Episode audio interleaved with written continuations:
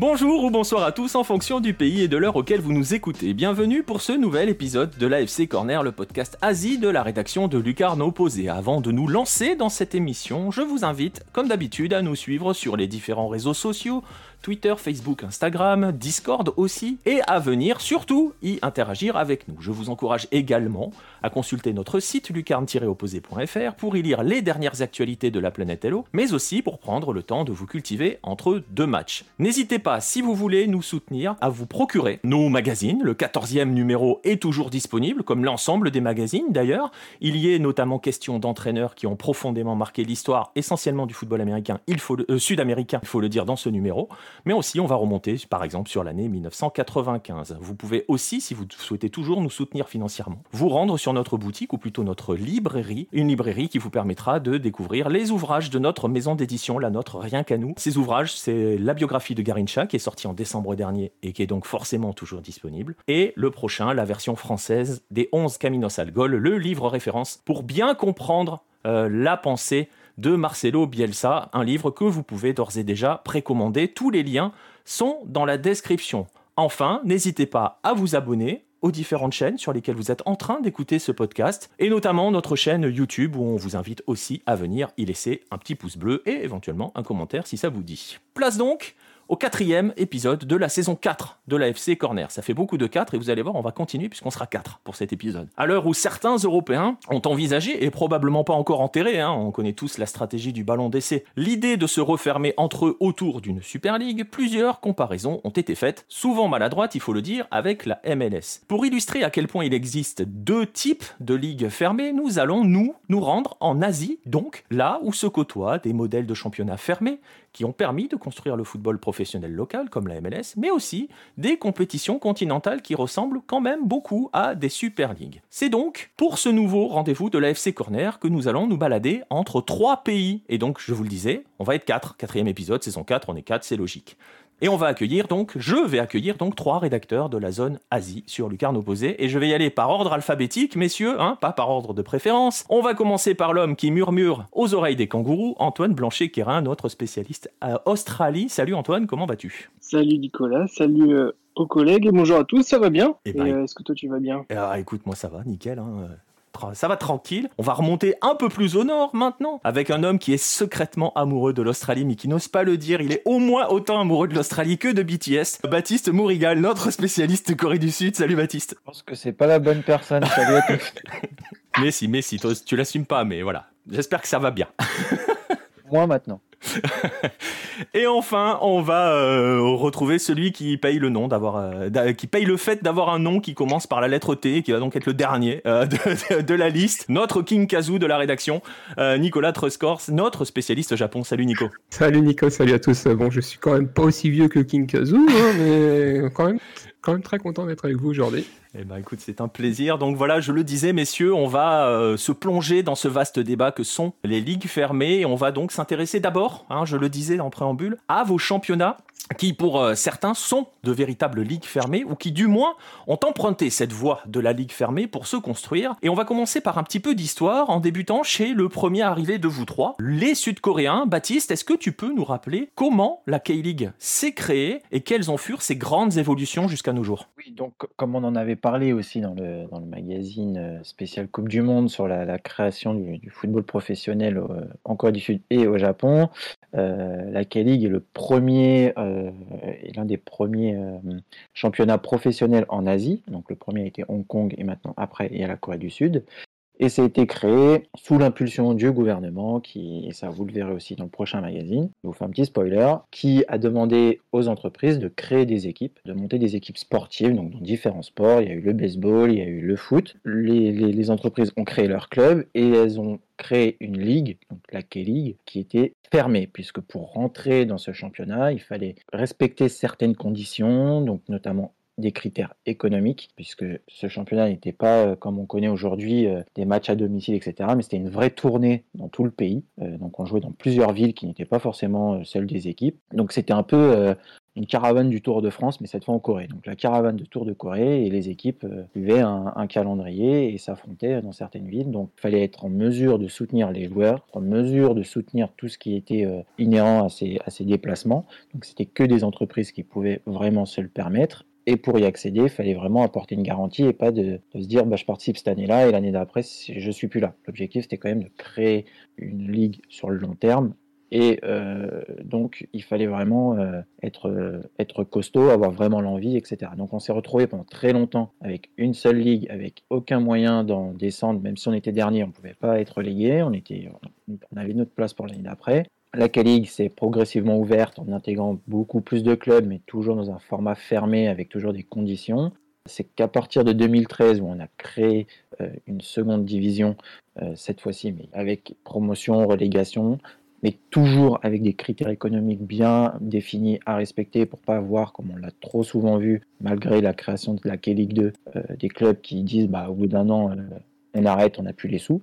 Donc il fallait vraiment respecter ces conditions. Et aujourd'hui, alors, on va pas dire de une ligue fermée, mais des ligues fermées, parce que pour rentrer en K-League, bah, il faut toujours euh, remplir tous ces critères. Entre la troisième division et la deuxième division, il n'y a pas de passerelle le, vainqueur de la troisième division, qui est semi-amateur, ne peut pas euh, monter en K-League 2, comme on peut le voir en France, où voilà, à force de promotion, on peut monter jusqu'en Ligue 1. En K-League, on ne peut pas. On est arrêté à la K3 League, euh, malgré la volonté progressive de la K-League de faire une pyramide où euh, bah, on peut monter, on peut descendre en fonction de nos résultats sportifs. Aujourd'hui, on ne peut pas. Aujourd'hui, on est fermé, on a, 12, on a 22 équipes qui ne peuvent pas euh, descendre euh, en dessous de la K-League 2. Mais on le voit, il y a quand même cette, cette notion, on l'a vu, hein, le débat avec la Super League européenne, où euh, là, pour le coup, c'était des, des, entités de divers championnats qui se referment entre eux. Là, on est parti, tu le disais, d'en gros une tournée du pays, on va dire presque pour promouvoir un peu le football professionnel, pour le mettre en place, hein, presque. On est parti dans cette idée-là, et au fur et à mesure, ça quand même, ça, commence à se répandre. C'est un petit peu le même chemin qui a été suivi, Nico, au Japon. On a commencé en comité restreint, et on s'étend aussi au fur et à mesure. Hein. Alors euh, oui, tout à fait, tu as bien raison de, dire ça. Il y a au final beaucoup de similitudes entre la K-League euh, sud-coréenne et la J-League japonaise. Pour ce qui est de la J-League, donc au Japon, euh, c'est que la K-League a été créée en 83. La J-League a eu quasiment une décennie de retard à se lancer. En fait, le, projet de vraiment monter une ligue professionnelle au Japon, qui est alors la, première, vu qu'on est alors dans un championnat qui s'appelle la Japan Soccer League, ou JSL, qui regroupe euh, depuis les années 60, en fait, une série de clubs qui sont pour la majorité des clubs corpo, donc qui appartiennent à des grandes sociétés comme euh, les automobiles euh, ou l'électronique. Donc il y avait par exemple Nissan Motors, Hitachi LTD, etc., etc. Et en fait, donc l'idée de la professionnalisation avec la création de la G était aussi faite à partir de ces clubs-là. C'est un projet qui s'est mis en place à la fin des années 1980. Alors il faut savoir qu'à ce moment-là, le football japonais n'est pas dans une bonne période du tout. Euh, aussi bien au niveau de l'équipe nationale qui est vraiment pas au niveau de ses concurrents euh, déjà régionaux, mais au niveau du continent, vraiment, n'est pas au niveau des meilleurs. Il faut savoir que le Japon n'a toujours pas fait une seule phase finale de Coupe du Monde ou n'est vraiment pas compétitif, même à l'échelle continentale, pour gagner des Coupes d'Asie. Et au niveau euh, local des clubs, donc, on se retrouve aussi avec une situation qui est pas facile, où l'intérêt pour le football euh, n'est pas très fort, c'est des clubs semi-professionnels, euh, donc euh, voilà. Donc l'idée est de créer donc cette ligue professionnelle pour vraiment faire monter l'engouement du football dans le pays. Et donc c'est au final en 1992 que la première saison de J-League est lancée avec seulement 10 clubs. Et aujourd'hui, donc en 2021, on en est à 57. Donc l'évolution a quand même été plutôt bien marquée, comme vous pouvez voir, à travers euh, donc euh, beaucoup d'ajouts de clubs, mais au final toujours le côté fermé. Alors c'est vrai qu'au début, donc on a 10 clubs, on a une seule division forcément. Euh, la deuxième division arrive à la fin des années 90 après petite période de, de moins bien. Et pour la troisième division, il a fallu attendre le début des années 2010 carrément pour euh, voir un petit peu euh, d'autres clubs intégrer petit à petit les, les rangs professionnels. Et comme dit, Baptiste le disait, on retrouve aussi les notions de critères économiques qui sont forts évidemment parce que les clubs euh, sont intégrés avec l'idée de se professionnaliser et de durer dans le temps, mais aussi au niveau des infrastructures, au niveau du, du plan un petit peu pour, pour le projet du club, pour l'avenir, au niveau de la formation, tout ça, il y a des critères aussi aussi à ce niveau-là. C'est vrai que, bon, au final, c'est vrai, il y a beaucoup de similitudes entre, entre Japon et Corée, même si les, les meilleurs ennemis, entre guillemets, qui sont au final euh, avec euh, une influence euh, assez commune à la base. Ouais, ils ont, ils ont, ils ont, ils ont suivi, ils ont suivi le même chemin, hein, concrètement, pour, pour construire leur football professionnel. On l'entend souvent. On l'entend souvent, par exemple, dire que euh, euh, c'est ce qui se passe en matière de football. Hein. on l'a vu là avec la Super League européenne, ce genre de format. On nous dit, euh, voilà, on, pense tout de suite à la MLS ou au sport US. On va étendre parce qu'on va rappeler que c'est difficile pour le Japon et la Corée du Sud d'avoir l'inspiration MLS, sachant qu'ils arrivent avant. Mais justement, est-ce que, messieurs, on va commencer par Nico, est-ce que y a une inspiration américaine dans la construction du, du sport professionnel, du football professionnel au Japon? Oui, alors pour le Japon, il n'y a pas vraiment d'influence américaine au niveau de, la structure, de, l'organisation un petit peu de la ligue. Au niveau de la fin des années 80, donc quand le projet se met vraiment en place, c'est plutôt vers l'Europe que se tournent les yeux des organisateurs, des investisseurs, etc., pour vraiment s'inspirer, pour euh, voir un peu les différents modèles au niveau des, infrastructures des clubs, pour ensuite créer ce qui va devenir la J-League. Mais c'est vrai que au niveau des autres sports majeurs japonais, donc euh, là on pense au baseball, là évidemment c'est plus euh, une influence américaine assez claire, ce qui est logique vu qu'au final on parle d'un sport qui vient des US. Mais c'est vrai que pour le football en tant que tel, c'est vraiment euh, l'Europe qui a été la base euh, de l'inspiration pour la création de la ligue professionnelle japonaise. C'est pareil en Corée du Sud, Baptiste? La, Corée, c'est plutôt une, influence. Ils n'ont pas vraiment regardé l'Europe, on va dire. On va dire que c'est plus le, président euh, de l'époque et le, pouvoir politique qui voulait utiliser le sport comme moyen de, montrer la supériorité coréenne sur les Japonais, les, Chinois et les Nord-Coréens. Donc c'est plutôt eux qui ont insufflé la création d'équipes de, foot, je pense pas qu'ils se soient dit on va copier ce qu'ils font en Europe. Eux, ils se sont dit on va créer une équipe. Et c'est un pays aussi qui est très marqué par la, comme, le Japon, hein, par la culture américaine. Et aux États-Unis, bah, même si la MLS n'existait pas, on avait déjà le basket, on avait déjà le baseball, je pense qu'on avait déjà aussi la NFL. Et ce sont des, notamment le, le baseball est un sport qui est très présent en Corée. Et je pense que quand ils ont voulu réfléchir à comment créer ce championnat, bien évidemment, ils se sont dit, bah, on va regarder ce que font les Américains, puisque de toute façon, même aujourd'hui, la Corée regarde très peu vers l'Europe, globalement. Dans le foot, maintenant, on s'y tourne beaucoup plus. Mais globalement, la vision sud-coréenne, c'est pas forcément l'Europe, on est plus tourné vers les États-Unis. Euh, voilà, une façon historique, on leur, on peut pas leur reprocher. Euh, donc à la création, je pense que le pouvoir politique n'avait pas d'idée euh, précise de se dire on veut ressembler à l'Europe, on veut ressembler à, mm. machin, à bidule, mais, et comme le football n'a pas été la première ligue à être créée dans le pays, ils se sont dit on va essayer de copier ça, ça va lancer la chose, et puis on, verra 10, 15, 20 ans plus tard. Et il fallait attendre pratiquement 40 ans pour que là on prenne un virage et qu'on se dise bah voilà, là maintenant il faut qu'on ressemble aux Européens parce que le football c'est pas comme ça que ça se passe. C'est plutôt le modèle européen qui est un peu le modèle classique et celui qui fonctionne le mieux dans le monde. Donc on va créer une pyramide, on va, voilà, on va mettre en place, on va structurer la chose, on va dire on a nos deux niveaux professionnels, on a nos niveaux semi-amateurs, nos niveaux amateurs, on va développer beaucoup plus de jeunes, on va développer beaucoup plus d'infrastructures, etc. plutôt que d'avoir juste une élite qui joue et puis les autres, bah, ils jouent pas un petit peu ce qui se passe dans le sport US où on ne voit que les grosses ligues. Et puis, enfin, franchement, qui connaît les ligues euh, Alors, les aficionados, oui, mais on ne connaît pas le niveau en dessous de la NFL, on ne connaît pas le niveau en dessous de la Major League Baseball, de la NBA, la NHL, on connaît très peu ça. Que voilà, en, Corée, on connaissait K-League, basta, le tout, ça n'existait pas. Même moi, en ayant commencé à, suivre le championnat, euh, bah, les niveaux amateurs, euh, aucune trace. voilà, en plus, c'était fait de clubs qui partaient, qui revenaient. Mais voilà, aujourd'hui, ils veulent tout structurer. Ils ont un projet pour aller jusqu'à une septième ligue. Alors, euh, dans un petit pays comme ça, je ne sais pas comment ils vont faire, mais voilà, il y aura jusqu'à une septième ligue. Donc, progressivement, je pense qu'on est parti d'un modèle par défaut américain parce que c'était ce qu'on connaissait, même si l'objectif n'était pas vraiment de regarder les États-Unis, mais de lancer le sport dans le pays, le professionnaliser. En plus, avec les Jeux, avec les Jeux Olympiques de 88 qui arrivaient, il fallait faire quelque chose. Ils ont pris une idée, ils l'ont pas vraiment sûr qu'ils s'est dit on va prendre les Américains parce que c'est ça qu'il faut faire, mais peut-être par défaut. Et... Ils ont pris ce qu'ils connaissaient concrètement. C'est ça. Ouais. Mais c'est intéressant, hein, le, le, clin d'œil est quand même assez savoureux hein, quand on voit que l'Europe sert de modèle maintenant pour s'ouvrir. Et c'est pour faire un parallèle avec l'Amérique du Nord, la MLS aussi hein, vers, de plus en plus vers le modèle européen. Euh, quand on voit comment une pyramide s'organise en dessous de la MLS et comment à terme, je pense qu'on finira par, par arriver au système promotion-relégation d'ici d'ici quelques années. Donc c'est intéressant de voir que là où on s'est créé sur des ligues fermées, on a tendance à s'ouvrir au moment où certains en Europe, qui servent donc de modèle normalement, décident de se fermer. Si on doit, si on doit vraiment chercher l'inspiration MLS, eh ben on va la chercher chez le troisième larron de notre, de notre, de notre podcast, forcément.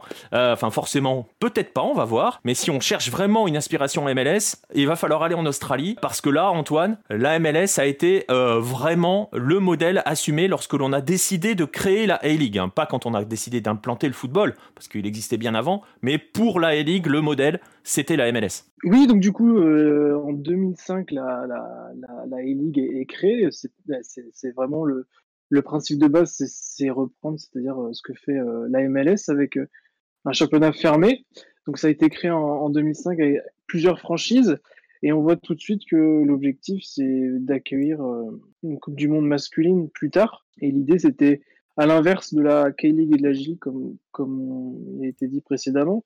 Il y a vraiment eu des, rencontres euh, avec des clubs de MLS, puisque entre 2007 et, 2011, on a vu trois fois euh, les Los Angeles Galaxy de David Beckham venir. L'idée pour la Ligue, a été clairement de, trouver en fait des marchés où les gens étaient quand même intéressés par le foot.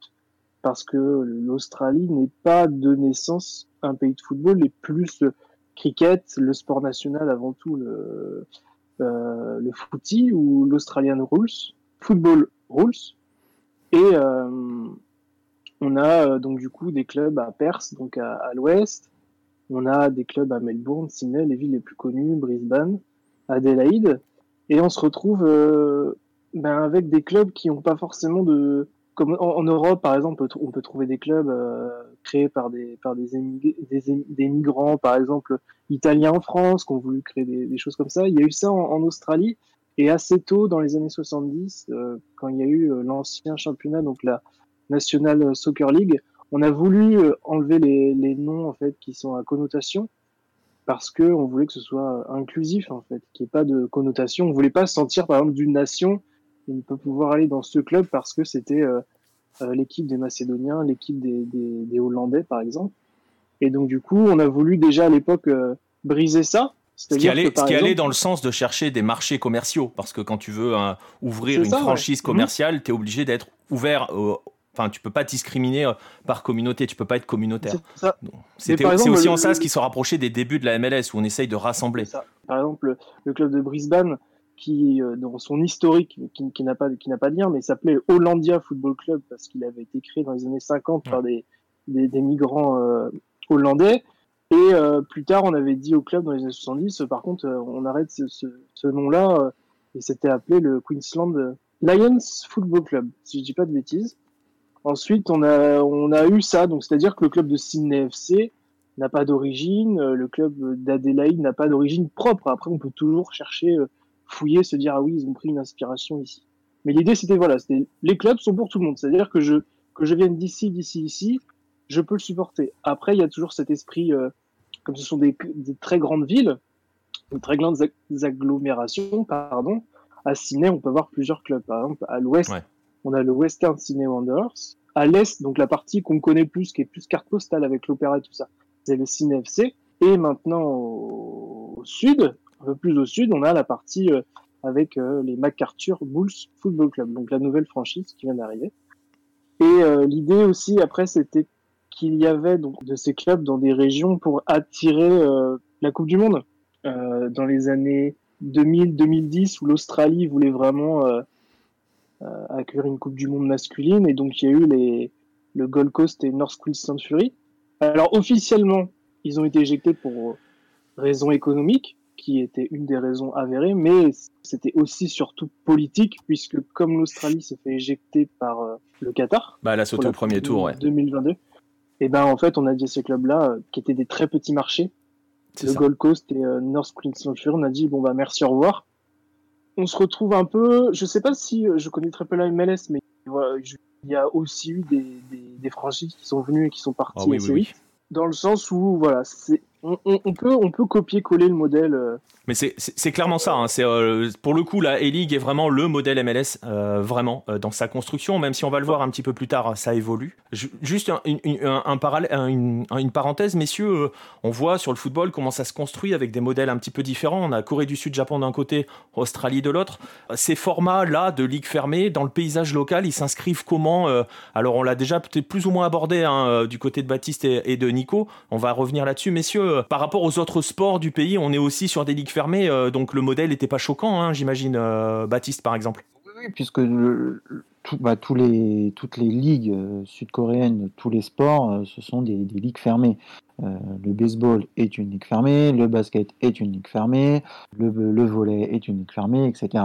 Et elles, ont toutes le même, le même, le même profil, c'est-à-dire que ce sont des, entreprises qui ont créé des équipes et qui les font participer à, euh, bah, à ces compétitions. Donc euh, le football a été créé de la même façon et toutes les ligues sont créées de la même façon. Et la première qui a lancé, comme je l'ai dit, le, mouvement, bah, c'est le baseball et je pense sur le modèle américain puisque c'est l'influence et puis c'est le sport euh, américain par excellence avec la NFL et la NBA, le football américain et basket. Donc voilà, tous les, tous les tournois sont comme ça, et même, et là je vais, je vais aussi rejoindre euh, euh, Nicolas dedans, c'est que même au niveau du hockey, et un modèle limite NHL, mais un peu plus continental, puisqu'on a des équipes japonaises, coréennes et russes qui s'affrontent dans la Asian Hockey League, et là personne ne peut rentrer, il y a six équipes, et c'est tout, euh, et qui sont tenues par des, entreprises dans les différents, dans les différents pays. Donc c'est vraiment un modèle, un modèle. fermé américain qui se propage. Euh. Alors nous en Corée, on n'a pas de division puisque le pays est trop petit, donc euh, un peu compliqué et beaucoup de choses sont concentrées à Séoul. Donc c'est pas, on n'a pas ce modèle-là, mais c'est vraiment des ligues fermées. C'est même, même, même, constat au Japon, hein, Nico. Hein. Ah oui, tout à fait, même constat. Donc, euh, je l'avais dit tout à l'heure, donc le sport numéro un au Japon, c'est pas le football, c'est le baseball. Et donc le baseball, en fait, c'est la, ligue s'appelle la NPB, NPB, et en fait, c'est deux conférences de six franchises. Euh, et à la fin, on a le meilleur de chaque conférence qui s'affronte en, grande finale. Donc euh, purement modèle NBA par excellence, vraiment on a le même nombre de franchises depuis les années, depuis l'après-guerre, je crois, carrément, et il n'y a pas vraiment de projet euh, pour ce qui est d'intégrer de nouvelles équipes. Donc euh, là, tu vois, vraiment, on est dans le pur modèle US. Et dans le pur euh, modèle ultra fermé qui ne veut pas agrandir, ah qui, ne, se, avec la notion d'expansion qui n'existe pas, quoi. D'ailleurs, les mêmes, euh, les deux ligues à la base étaient séparées euh, et elles se sont rapprochées il y a déjà un certain nombre d'années de ça pour euh, plus ou moins se mettre en commun, qu'il y ait des matchs entre les équipes des deux conférences un mois dans l'année sur, sur toute l'année. Donc, ça font trois fois chaque équipe de l'autre conférence, une seule fois dans l'année, alors que sinon tout le reste de l'année, c'est les six de chaque côté qui s'affrontent entre elles. Voilà, donc ça, c'est encore plus fermé limite que l'NBA. Pour le baseball, on en est là, ça n'a pas prévu de changer. Par contre, ce qui est intéressant au Japon, ce qu'on est en train de voir, c'est que euh, l'année prochaine, normalement, parce que là on parle en période de Covid, tout ça, qu'on va avoir une nouvelle ligue de rugby.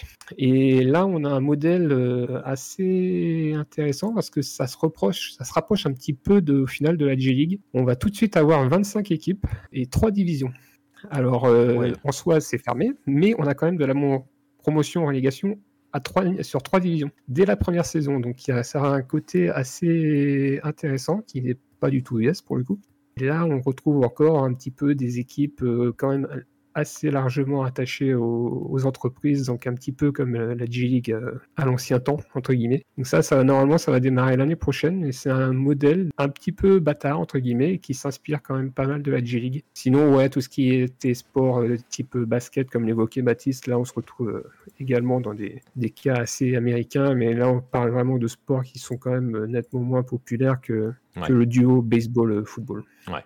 Euh, et, Antoine, du côté de l'Australie, les autres sports sont aussi organisés en ligue fermée, hein, j'imagine ah, Complètement, oui. C'est pareil, c'est très fermé. Bah, après, c'est leur système sportif aussi, donc euh, c'est pour ça que, on en parlera plus tard, mais en fait, le football, il a été géré comme, euh, le rugby là-bas et ça, ça a explosé en fait. Donc on voit, on voit hein, que le système de ligue fermée n'a pas est aussi un élément culturel. Il y a, il y a quand même euh, chez nous surtout une croyance euh, assez tenace, hein, c'est de croire aussi que euh, qui dit ligue fermée signifie aucune possibilité d'ouverture.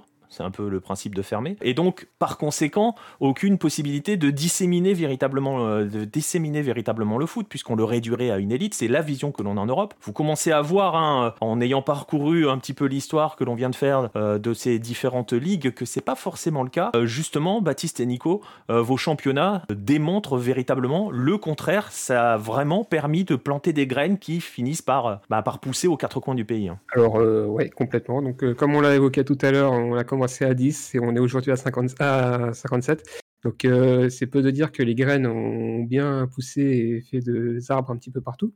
Alors il faut savoir donc que dès le début des premières saisons de la G-League, l'idée était d'intégrer assez régulièrement tout de même de nouvelles équipes. Avant même euh, de rencontrer les premières difficultés, il y a eu des intégrations de nouveaux clubs. Donc il y en avait à peu près euh, deux chaque saison. Il y en a eu deux en 94, 95, 96. Donc pour situer un petit peu le tableau. Le problème, c'est qu'on a eu, sur la fin des années 90, un petit coup de mou au niveau des, des affluences, au niveau de l'intérêt général même pour la G-League, parce que bon, il y a eu un effet nouveauté qui s'est un petit peu dissipé après quelques années tout de même.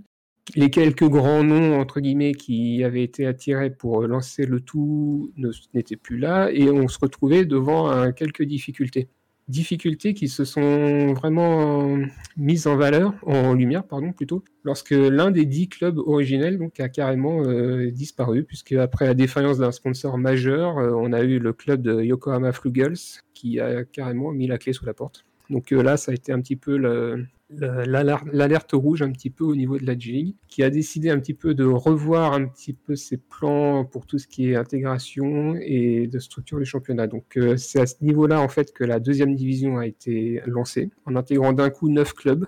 Là, on se retrouve en 99 avec une première division à, 10, à 16 et une deuxième à 10 et ça a fait beaucoup de bien au final. Et l'idée a été de continuer d'intégrer un maximum de clubs de la division donc euh, semi-pro, donc qui est la GFL aujourd'hui, et de continuer justement à planter les graines qu'on évoquait euh, pour euh, arriver jusqu'à aujourd'hui à vraiment mettre en place le professionnalisme un peu partout dans le pays, avec là encore des critères d'admission assez stricts alors pour accéder à la J2 mais qui se sont aussi allégés avec la création de la troisième division. Toujours pour l'idée de, continuer d'intégrer de nouveaux clubs pour les professionnaliser, pardon, de manière euh, safe. Et on trouve que pour le moment, euh, c'est le système qui est mis en place et qui pour l'instant marche bien, vu qu'on se retrouve avec la quasi-intégralité des 47 préfectures euh, du Japon qui ont un club en J-League, euh, que ce soit en première, deuxième ou troisième division. Et, l'idée de, continuer euh, sur cette lancée, il y a de la place pour ça. Et, là, vraiment, on est toujours dans une logique d'expansion, même aujourd'hui à 57. même encore à 57. Et je fais juste un petit parallèle, euh, une question qu'on n'avait pas forcément dans le, dans le conducteur, mais on avait vu par exemple que l'Australie a longtemps cherché, en posant des, des, clubs sur des marchés, hein, Antoine l'a dit, euh, on le voit, on a quitté certaines provinces qui n'étaient pas commercialement euh, parlant euh, intéressantes pour ramener des clubs du côté de Sydney, pour les ramener du côté de Melbourne. Il y a cette volonté de conquérir des marchés au Japon où c'est vraiment ouvert, c'est-à-dire que où que tu sois, si tu as un projet suffisamment solide, tu peux y aller? Alors oui, tu peux y aller du moment que tu as ce qu'il faut pour intégrer la ligue. C'est aussi l'idée de la G-League aussi au niveau gouvernemental, d'intégrer vraiment la totalité du pays dans la ligue, de faire une sorte d'union un petit peu si j'ose dire, au niveau du football. Et aujourd'hui, c'est quelque chose qui est en passe d'être réussi, euh, qu'il y a 47 préfectures, donc euh, comme je disais juste avant, euh, du pays, et elles sont quasiment toutes intégrées au pays, au, à la pardon. Même les, préfectures qui sont vraiment rurales ou on est très loin de, stéréotypes euh, sur euh, les grandes cités euh, comme Tokyo, Osaka, etc. C'est forcément plus difficile d'intégrer des clubs et de monter des projets intéressants dans les régions un peu dépeuplées. Du, on pense au nord ou au Japon de côté mer de Corée. C'est moins fort économiquement et c'est plus compliqué à mettre en place, mais ça se met en place quand même. Ouais, ouais c'est là où c'est intéressant. Et c'est là où on voit du coup que la notion de ligue fermée euh, n'est pas forcément le cas. C'est la même chose, euh, Baptiste, hein, du, côté, euh, du côté de la Corée du Sud. Tu as, tu as parlé hein, déjà de, des deux premières divisions, de la passerelle qui est entre les deux, de l'arrivée des K3, K4, même s'il n'y a pas encore de passerelle, mais on imagine qu'à terme, si les, les, les, les, ligues inférieures, que sont la K3 et la K4, continuent s'installent et se développent, ça finira par s'ouvrir encore, non? C'est l'objectif. Euh, la K-League a été créée avec 5 euh, clubs professionnels. Aujourd'hui, on en a 22 avec deux divisions. Euh, la première division 12 et la deuxième 10.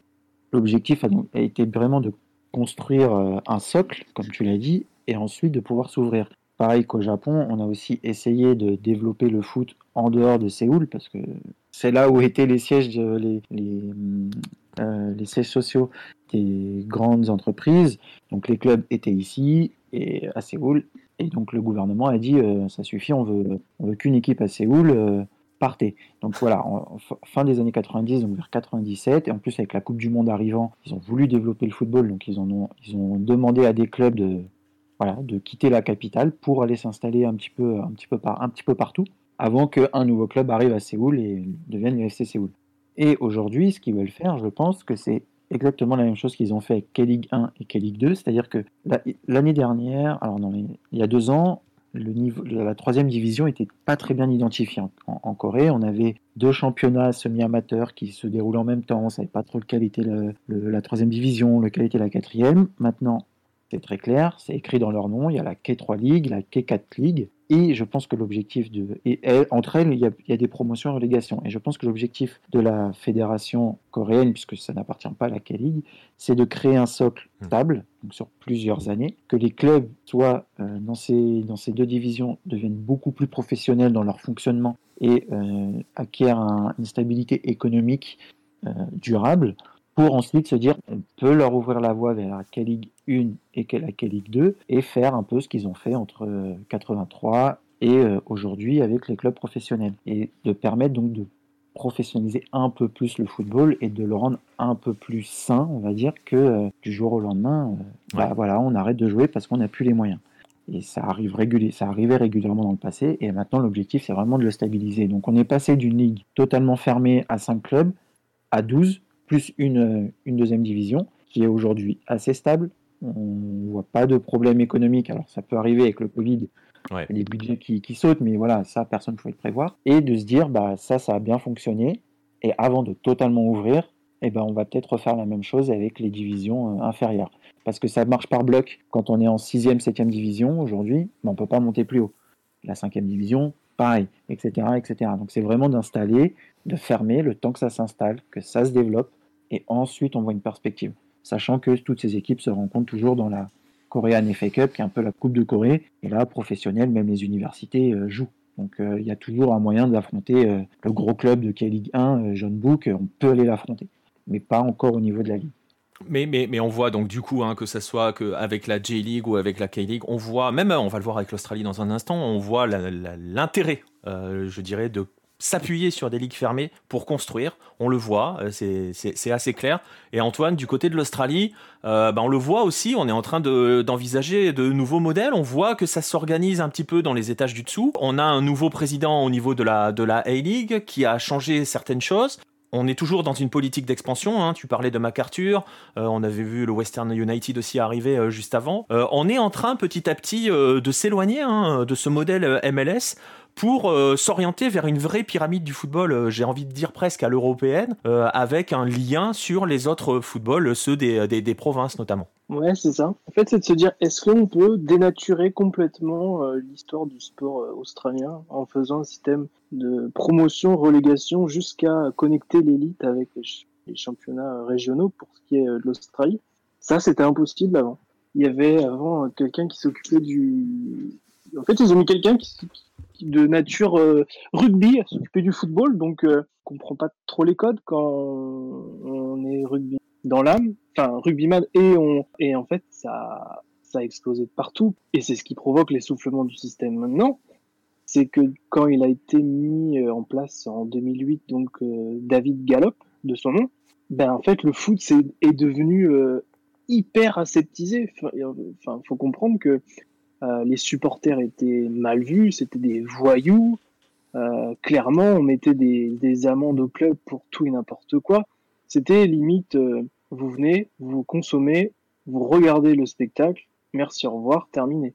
Le problème, c'est que les fervents supporters, donc on va citer le Western Sydney Wanderers, qui sont, de mon point de vue, je pense que tu le partages peut-être aussi Nicolas, mais les plus gros supporters C'est eux qui ont posé, c'est eux qui ont posé problème quand ils sont arrivés. Façon de bases, parler. voilà. C'est eux qui sont qui ont posé Voilà, problème ont parce que eux sont arrivés avec une culture ultra que les autres n'avaient pas. Et euh, ils ont développé une culture ultra qui a bousculé euh, la vision de la de la A-League à l'époque.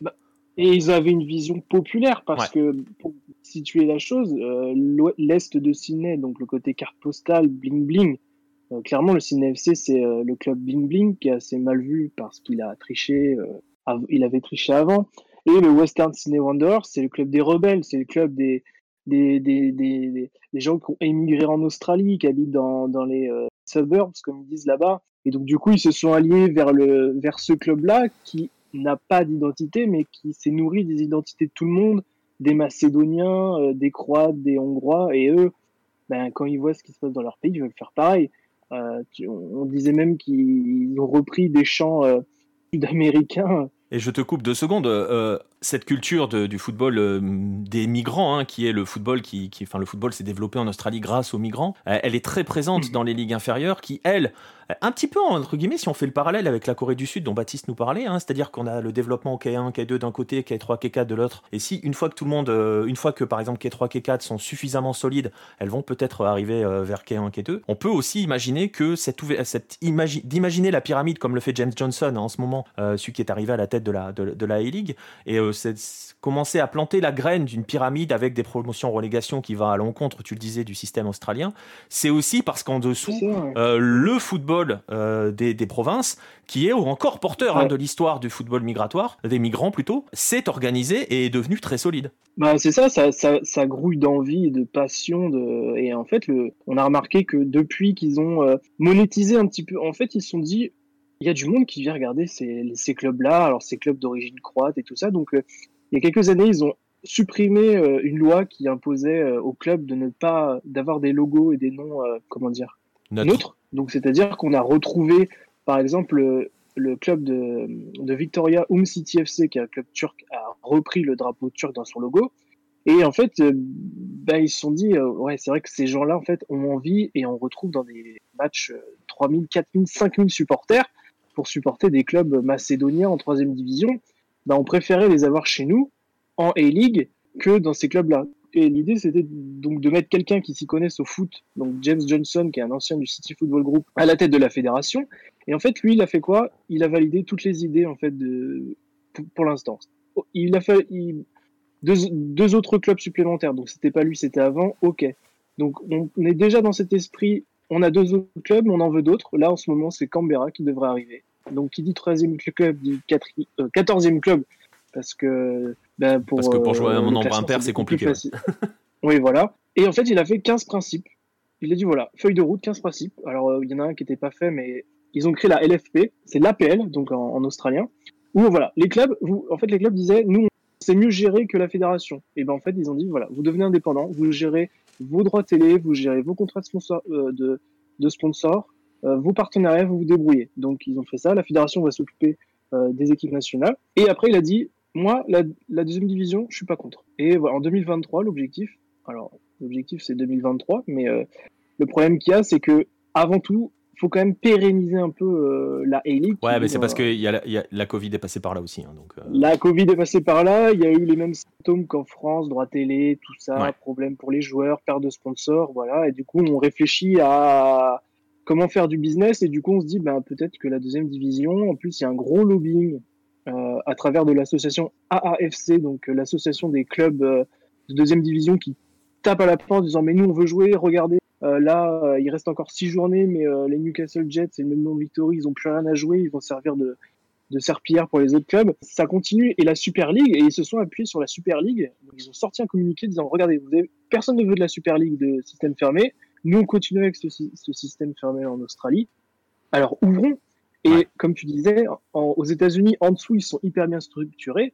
Et en Australie, ils sont hyper bien structurés. C'est-à-dire que sans la A-League, on peut vivre un super championnat. C'est-à-dire que, alors, il y a, il y a plusieurs États en Australie, mais certains États sont certains États sont coupés parce que forcément tout le monde vit euh, dans quasiment euh, 2 ou 3% du territoire et une grande partie est, vide.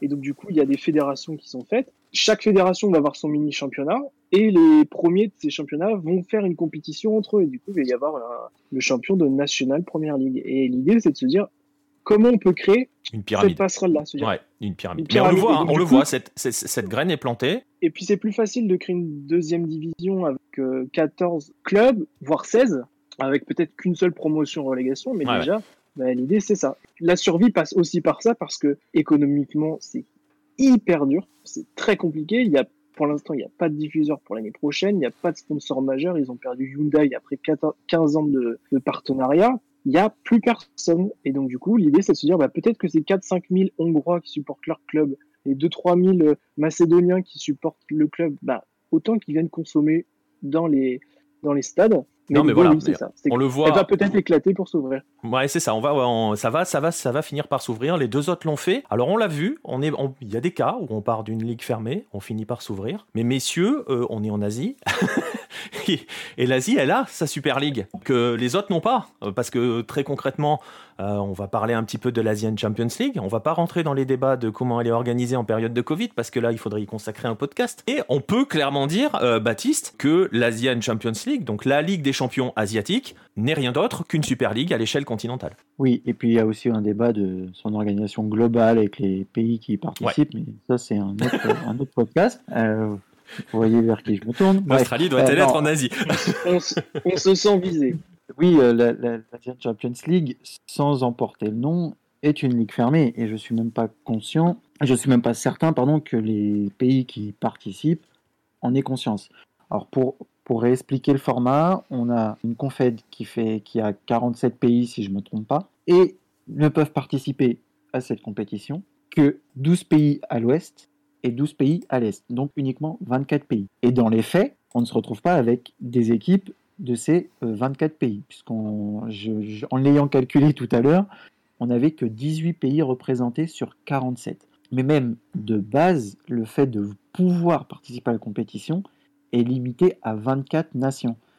Donc si ça, c'est pas une ligue fermée, je ne sais pas comment on peut l'appeler. C'est-à-dire que le petit, euh, le petit pays euh, qui, qui veut essayer de, de- de participer à cette compétition ne peut pas, ne peut même pas avoir son représentant. Donc on va, comme exemple, je ne vois pas qui prendre, euh, on va dire l'Indon- l'Indonésie, voilà par exemple, l'Indonésie qui fait partie de la, de la FC, bah, ne peut pas avoir son vainqueur de championnat, avoir une chance, alors minime, aussi minime qu'elle soit, d'accéder à la phase de groupe de la, de la euh, Champions League. Alors qu'en Europe, aujourd'hui, le plus petit pays euh, européen qui a un champion, alors oui, il va faire, euh, il va faire peut-être euh, quatre matchs avant de pouvoir au moins aller en barrage, peut-être, voilà. Alors ça va être impossible pour lui, mais au moins on lui donne une chance. En Asie, on lui donne même pas cette chance. Il n'a même pas l'opportunité d'y participer. Lui, pour le coup, on l'envoie en AFC Cup, on pourrait dire c'est la Ligue Europa, mais même pas, puisque l'AFC Cup a été créé à la base pour les pays qui n'avaient pas les moyens économiquement de participer à la Zone Champions League, et aujourd'hui encore, c'est sur des critères économiques qu'on va y participer. Jamais on verra la Chine, le Japon, la Corée, le Qatar, l'Arabie Saoudite ou l'Iran participer à la FC Cup. D'une part parce que voilà, ce sont les gros pays du, du- du continent et que en termes économiques, ils peuvent participer à la Zone Champions League, donc ils y seront, mais aussi parce que en ne participant que 24 pays, en incluant que 24 entre guillemets 18 pays à la, à la Zone Champions League, comment on fait évoluer les, le coefficient? Comment on fait évoluer le coefficient puisque chaque année on est sûr d'y participer? Comment Ouais. le petit pays peut lui faire évoluer son coefficient et en doubler un autre? Pratiquement impossible.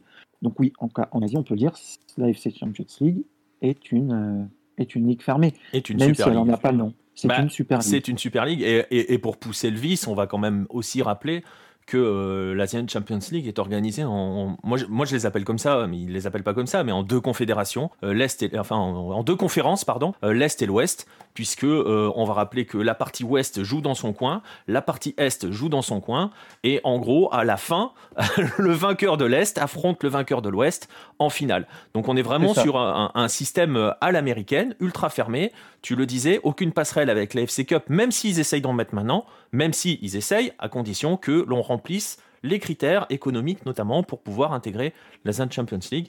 On peut très bien imaginer que, euh, euh, je pense au club d'April 25, là, le club, le club nord-coréen, le gros club nord-coréen qui fait souvent de bons parcours en, en AFC Cup, n'ira jamais en Champions League, même s'ils gagnent 25 fois la FC Cup. Ce qu'il faut noter, c'est que sur ces pays qui participent, ils sont 6 à avoir déjà 4 représentants d'office. Alors, dont un qui va passer par les playoffs, mais il va affronter euh, le représentant de la Syrie, du, de la Birmanie, donc forcément il va passer. Donc de base, on, a déjà, sur les, 24 à l'ouest, on en a déjà 12 qui vont être, donc 50% qui vont être uniquement de 3 pays. Hmm. Et pareil, du côté est, Enfin, là, au bout d'un moment, euh, forcément, on voit tout le temps les mêmes équipes, puisque ce sont toujours toutes les mêmes qui, toujours, qui vont y participer, qui sont toujours là. Donc, oui, c'est une ligue fermée, c'est une super ligue. Euh, les, Chinois, Japonais, Coréens s'affrontent, les, le, les Qataris, les, les, Saoudiens et les, Saoudiens et les, Iraniens vont tout le temps s'affronter. Euh, voilà, bah, c'est encore plus vrai à l'Est, parce que les Thaïlandais on a du mal à les voir. Ils arrivent progressivement. Les Australiens, ils sont complètement à la rue. Ils sont en train de perdre totalement au niveau du coefficient, mais c'est une question qui n'est pas, je pense, sportive, mais plus d'un intérêt pour la l'Asian Champions League et la façon Et puis ils sont pas organisés comme. Euh, ouais, ils sont. Ils sont pas organisés comme l'Asie, donc c'est un, autre débat.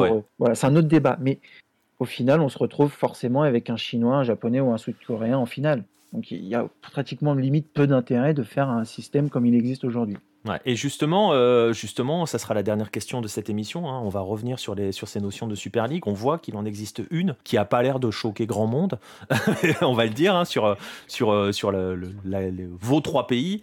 Euh, du coup, j'imagine que que ce soit les fans ou les suiveurs de football local, euh, que ce soit au Japon, en Corée du Sud ou en Asie, quand ils ont entendu, euh, ou en, Australie, pardon, quand ils ont entendu parler de la Super League européenne, ça les a pas, ça les a pas émus plus que ça, ou alors ça les a, ça a fait parler un peu quand même? Antoine nous disait que euh, en dessous, on s'en est servi pour implémenter, pour pousser vers le système pro, promotion relégation. Est-ce que par exemple au Japon, ça a ému grand monde, Nico, la Super League européenne? Alors, c'est un débat qui a suscité pas mal de, de, remarques et tout, mais alors on n'a pas eu de comparaison par rapport à ce qui existe euh, à la fois euh, à l'échelle nationale ou même à l'échelle continentale. C'était vraiment euh, uniquement sur l'aspect européen uniquement. Il n'y a pas eu de rapprochement quelconque. Donc, à part l'intérêt footballistique en soi, il n'y a pas vraiment eu plus de, plus de choses que ça. Même chose en Corée, Baptiste, ça n'a pas, pas discuté plus que ça? Ah, Bien évidemment, tout ce qui va se passer en Europe, on va en parler en termes de foot. Donc, euh, on a eu des voix qui se sont élevées. Euh, oui, on est contre ça. Mais qu'est-ce que qu'est-ce qu'on doit faire de ton avis? Euh, C'est pas. T'es asiatique. Moi, je veux bien qu'on soit contre euh, la Super League, mais c'est pas c'est pas ton continent. Qu'est-ce que en as à faire? C'est leur euh, s'en occuper. C'est comme si alors là, je, je, dis, je et je dis ma pensée, mais qu'est-ce qu'il en a à foutre le supporter du FC Nantes de la Super League? Jamais il ira. Il sait même pas rester en Ligue 1. Enfin voilà, ouais, des trucs mais, mais... ça à ceux que ça concerne. Et eux, ils, ont, ils ont, certains en ont voulu en parler, mais ça, ça a été très vite tué dans l'œuf parce que tout le monde s'en fout. Mais ce que je veux dire par là, c'est que du coup, personne n'a pris le recul pour se dire, mais attendez, attendez, chez nous aussi, ça existe déjà. Pas du tout, puisque euh, bah, le, Coréen surtout pas. Euh, eux, ils sont privilégiés. ouais, voilà, c'est ça. là où ça aurait pu sortir, c'est dans les petits pays. Alors, je ne regarde pas la presse des petits pays, je ne peux pas vous dire. Euh, là, c'est juste voilà, je n'y connais rien. En Australie, c'est ce que j'allais te dire, Antoine. En Australie, tu disais tout à l'heure que à l'étage du dessous, à l'étage du dessous, dans les provinces, on en a parlé pour les clubs de D2. Est-ce que du, du, côté de la A-League, on en a parlé? Ou des suiveurs de la A-League, est-ce qu'ils se sont dit, attention, euh, on a la même chose chez nous? Ben non, ils, ils vont pas en parler. Ce serait. Ouais, c'est pareil. Une balle dans le pied. Ils vont, ils vont pas dire ah ouais, est... ah ouais, ils ont bien fait contre la Super League. Ben, et ton championnat, toi? Ah oui. Non, non, ben, tout le monde a surfé. Les, les, beaucoup de journalistes ont surfé dessus en disant mais regardez, euh, tout le monde veut du football populaire. En gros, c'est ça. Et puis, bah, l'association des clubs de deuxième division, enfin de, de National Premier League, on dit, mais, c'était c'était un, podium parfait pour eux, parce que là on les voyait plus trop, donc euh, c'était un podium parfait pour eux de revenir euh, là au centre du débat en disant ah oui c'est vrai qu'on devrait connecter hein, la A-League avec peut-être un B-League ou A-League 2 ou The Championship parce que clairement, ils ont créé, ils ont déjà créé une entité qui s'appelle The Championship. Hein, euh, comme comme en Angleterre. Donc il n'y a plus qu'à officialiser. Enfin, pour eux, il n'y a plus qu'à officialiser, tout est prêt, tout le monde est là. Mais la conséquence, c'est que ça a été les seuls véritablement à se dire, en voyant comment la Super League a été accueillie en Europe, bah à voir comment elle a fait parler, ça a été les seuls qui se sont dit, hey, regardez, nous on est en train de faire la même chose, c'est pas bon. Voilà, c'est tout. Ce sont les seuls, les autres n'ont pas regardé. Ouais, après, euh, il y a les clubs de Première Ligue, euh, ils sont assez puissants en Australie. Quoi. Les, gens regardent pas mal, donc euh, ils se sentent concernés quand ils parlent de, Manchester United et tout ça. Ah, alors, en, Corée, on a aussi surtout parlé parce que Son Heung-min était concerné. il appartient à Tottenham et on s'est dit Ah, mais attention, il pourra peut-être plus venir à la, sélection. Donc, c'est la seule chose qui, en fait, au final, intéressait vraiment les Sud-Coréens c'était de se dire Mais attendez, Son Heung-min, il pourra peut-être plus venir jouer pour nous. Et là, on s'est dit faut peut-être pas que ça se fasse. Mais voilà, sinon. Bah, j'imagine que du coup, j'imagine que du coup, ça a été pareil au Japon, Nico. On va finir là-dessus, mais j'imagine que ça a été pareil au Japon. On a regardé sous le prisme des, euh, des Japonais qui pouvaient être potentiellement concernés. Oui, et bon, malheureusement, on va pas se mentir, hein, on n'a pas grand monde de ouais. Hein. Plus grand monde, mais ça reviendra. On est plutôt dans les clubs un petit peu en dessous euh, des clubs qui étaient concernés par cette Super League. Donc euh, là, pour le coup, c'était pas trop ça.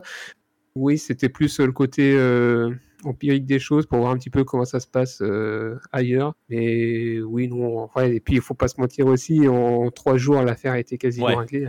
Il n'y a pas eu le temps de lancer beaucoup, d'avoir du recul. Ouais. De prendre et, voilà, donc euh, ça en est resté à un niveau plus ou moins informatif et puis et puis voilà. Ouais. Et ben voilà, bah écoutez, on va en, on va en rester là sur ce podcast. Vous le voyez, hein, on, essaie, on a essayé de vous faire, de vous montrer que euh, la notion de Super League ou de ligue fermée hein, par extension euh, n'est pas aussi simple que l'on veut bien nous le dire. Qu'il existe différents types de ligues fermées, ça paraît assez étonnant, mais c'est le cas. Euh, tout dépend de ce que l'on veut en faire. J'espère que vous l'aurez compris. Merci messieurs de m'avoir accompagné sur ce podcast. Et merci à toi. Merci à toi. Et merci à vous de nous avoir écoutés. Exactement. Merci d'Antoine, hein, puisque c'était très passionnant. ça, va continuer à se chambrer en off. Merci, euh, merci à vous, comme le disait Nico, de, nous avoir écoutés. N'hésitez pas à venir, euh, à venir réagir hein, sur, euh, sur les podcasts, à venir réagir et interagir avec nous sur les différents réseaux sociaux. On va vous laisser là, à vous reprendre vos activités et on va vous donner rendez-vous très bientôt pour d'autres podcasts, d'autres émissions, notamment en Asie. À bientôt, les amis.